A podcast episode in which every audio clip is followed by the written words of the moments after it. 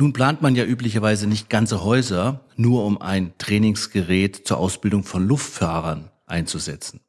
In diesem Fall aber wurde somit aus dem Lass uns doch mal einen Simulator zur Flugausbildung kaufen erst einmal ein Bauprojekt an einem Verkehrsflughafen.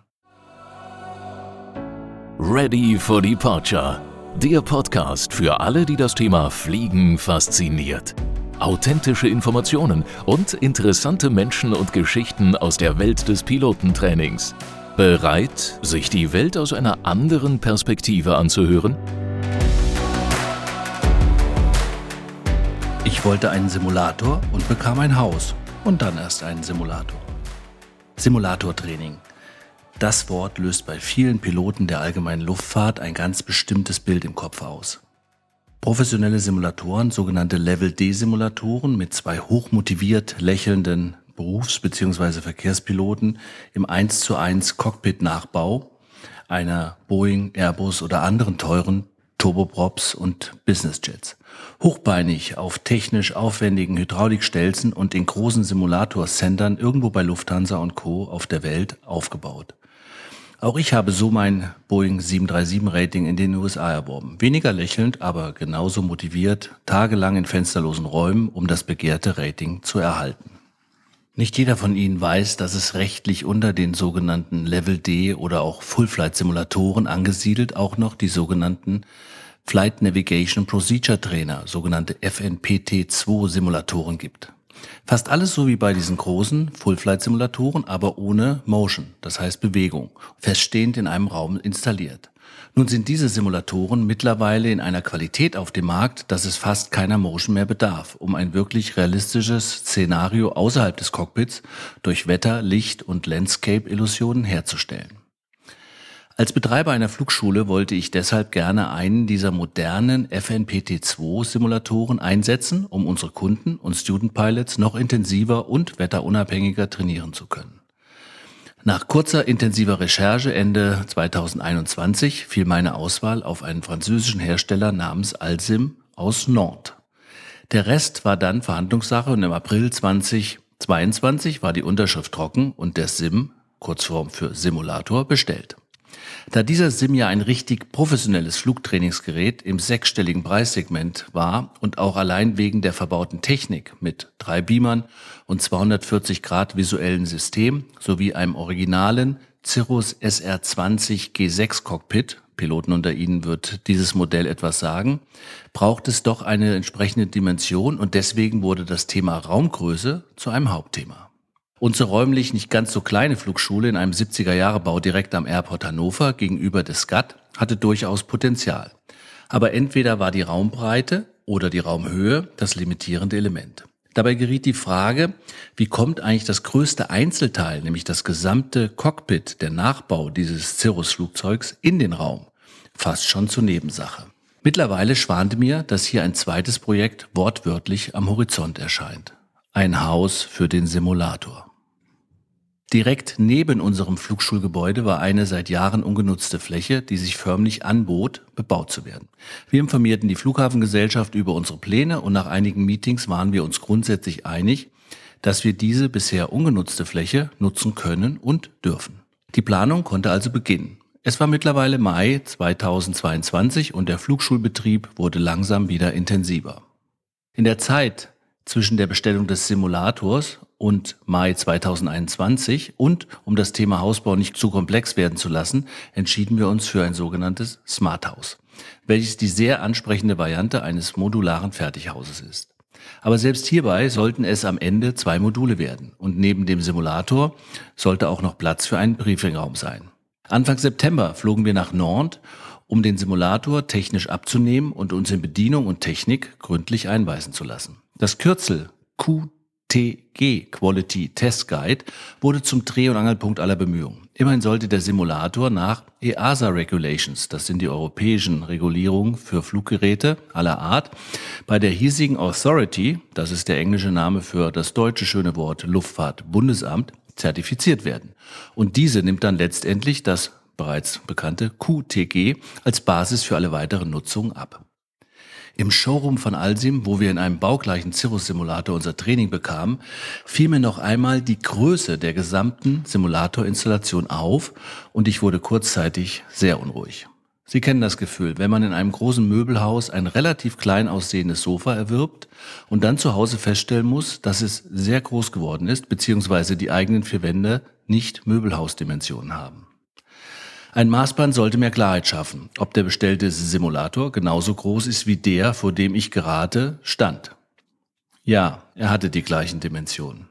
Hektischer Anruf beim Smart House Hersteller in Löhne, Westfalen. Bitte noch einmal die genauen Innenmaße des Hauses, schnell bitte, denn es geht um Leben und Tod. Der Teil mit dem Tod nur, weil ich ernsthaft in Betracht zog, mich selbst zu richten, sollte das nun extra für den Simulator bestellte und gebaute Haus am Ende um 10 Zentimeter zu kurz, breit oder zu niedrig sein. Das Haus kam dann, trotz mittlerweile vieler Lieferprobleme aufgrund der Weltwirtschaftslage, noch relativ pünktlich. Per Tieflader und 40 Meter Kran und einem professionellen Team war es dann in knapp sechs Stunden aufgebaut und innerhalb von drei Tagen bezugsfertig. Es war mittlerweile Mitte Oktober und wir waren weiterhin im Plan. Ende Oktober kam dann der LKW mit den Simulatorteilen und auch da war wieder kurzzeitig Schnappatmung angesagt, bis sich herausstellte, dass auch die Verpackung der Bauteile großzügig dimensioniert waren. Das gut gelaunte französische Zwei-Mann-Installationsteam von Alsim traf auch fast zeitgleich ein, um den Simulator aufzubauen und in Betrieb zu nehmen. Hierbei stellte sich leider heraus, dass die englischen Begriffe Room and Space im Installationsguide dem Handbuch von Alsim, auf deren Basis das Haus dimensioniert worden war, in Löhne Westfalen durchaus Interpretationsmöglichkeiten zuließ. Am Ende waren es dann anstelle der jeweils geplanten 1 Meter Abstand rechts und links zu den Innenwänden nur noch 50 Zentimeter an einer Seite, als der Simulator im Haus stand. Auch die Raumhöhe, bei der eine nachträglich um 10 cm abgeheckte Decke den Abstand auf knapp 15 cm zwischen Beamer-Traverse und Decke schrumpfen ließ, passte dann doch noch. Puh. Das französische Installationsteam um Jean Baptiste ließ uns wissen, dass sie schon sehr viel knapp bemessener Räume bei weltweiten Kundenprojekten vorgefunden haben. Und somit war die Stimmung während der gesamten Aufbauzeit durchweg französisch positiv. Wir Deutschen wollen es eben manchmal zu genau wissen, aber am Ende zählt ja meistens das Ergebnis. Nun plant man ja üblicherweise nicht ganze Häuser nur um ein Trainingsgerät zur Ausbildung von Luftfahrern einzusetzen. In diesem Fall aber wurde somit aus dem Lass uns doch mal einen Simulator zur Flugausbildung kaufen erst einmal ein Bauprojekt an einem Verkehrsflughafen. Das Wort Verkehrsflughafen macht hier jedoch den kleinen, aber entscheidenden Unterschied. Dazu muss man wissen, Flughäfen sind zulassungsrechtlich Ländersache, also werden im Bundesland entschieden und daher eher wie ein Privatgelände zu betrachten. Die jeweilige Betreibergesellschaft kann und muss in vielen Punkten viele Stellen mit in eine Entscheidung einbeziehen. Zumindest ist man an allerlei Vorschriften und Restriktionen gebunden, auch wenn man hier nur Mieter ist eines Büros oder nur seine Flugzeuge in einer Halle unterstellen möchte. Von marktüblichen Preisen mal ganz abgesehen. Privatgelände eben. Hierzu zählen zum Beispiel eine luftrechtliche Baugenehmigung. Hatte ich noch nie gehört. Diese wurde zwecks Prüfung der Sichthindernisfreiheit aus dem Tower genauso beantragt wie die Klärung, an welche Brandmeldeanlage das Modulhaus denn angeschlossen werden soll, damit die Flughafenfeuerwehr es korrekt in ihre Laufakten aufnehmen kann und nicht erst, sollte es brennen, in die falsche Richtung fährt.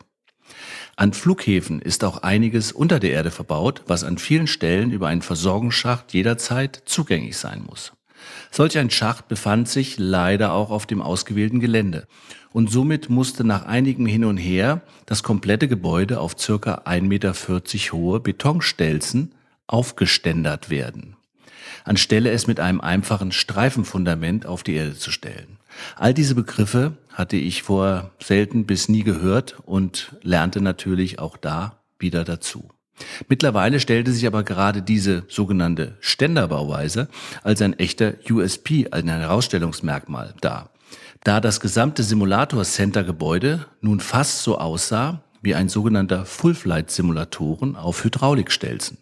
Ende November wurde nach knapp einem Jahr und der Idee, lass uns doch mal einen Simulator für die Flugausbildung kaufen, das School for Pilots Simulator Center eröffnet und alle Beteiligten waren froh, aber auch begeistert über das Ergebnis.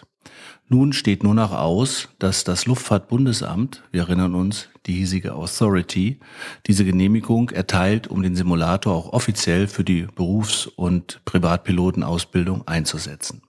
Fazit. Wenn ich ehrlich bin, hatte ich bei der Entscheidung für unsere Flugschule, nur einen Simulator anzuschaffen, nicht mit dieser Menge von vielen Entscheidungen und Kosten gerechnet. Wenn man aber in Betracht zieht, in welch überschaubaren Zeit wir dank der grundsätzlich positiven Einstellung der beteiligten Stellen wie Flughafen Hannover, dem Simulatorhersteller, dem Hausbauer sowie unseres gesamten Teams solch ein Projekt realisiert haben, bin ich als Gesamtverantwortlicher mehr als zufrieden. Und bei einem sind wir uns als Piloten ja grundsätzlich einig. Egal wie gut man plant, man sollte immer auf Probleme oder Schwierigkeiten vorbereitet sein. Es zählt am Ende, wie gut man diese abarbeitet und sicher landet. Lust auf mehr bekommen? Selbst mal das Steuer in die Hand nehmen und abheben? Dann klickt auf schoolforpilots.de, werdet Teil der weltweiten Aviation Community und hört in Kürze auf eurem Cockpit-Kopfhörer. You are cleared for takeoff.